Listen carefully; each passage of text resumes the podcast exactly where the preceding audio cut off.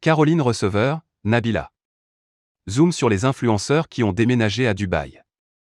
Depuis le début de la crise sanitaire, les influenceurs sont de plus en plus nombreux à déménager à Dubaï. Nabila, Caroline Receveur, Jazz, Jessica Tivnin, Manon Marceau. Les influenceuses vivent leur meilleure vie dans la cité-État. Des millions d'abonnés adorent suivre leur quotidien de rêve dans la ville de luxe.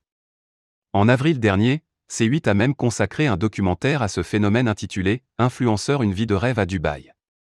L'humoriste Marie s'infiltre s'est, elle aussi, intéressée de près à ceux qui vivent dans la capitale des Émirats arabes unis, en jouant à la riche influenceuse dans une série de vidéos sur YouTube.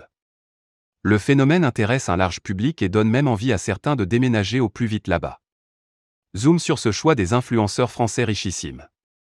Quels sont les avantages de la vie à Dubaï? Le décor est tout d'abord idéal pour les influenceurs.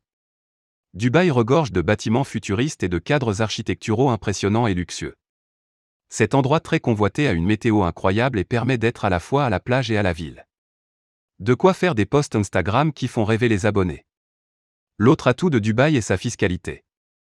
Les influenceurs ne paient pas d'impôts sur leurs revenus. De quoi motiver à faire de plus en plus de placements de produits.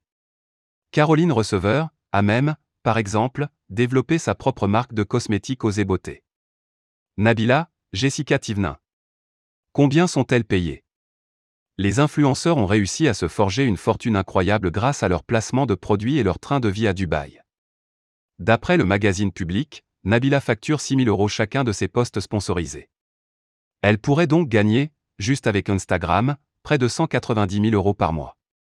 Jessica Tivnin, elle pourrait empocher 180 000 euros tous les mois. La candidate des Marseillais en 2004 devrait également se constituer un petit pécule en plus grâce à ses marques de bougies et parfums.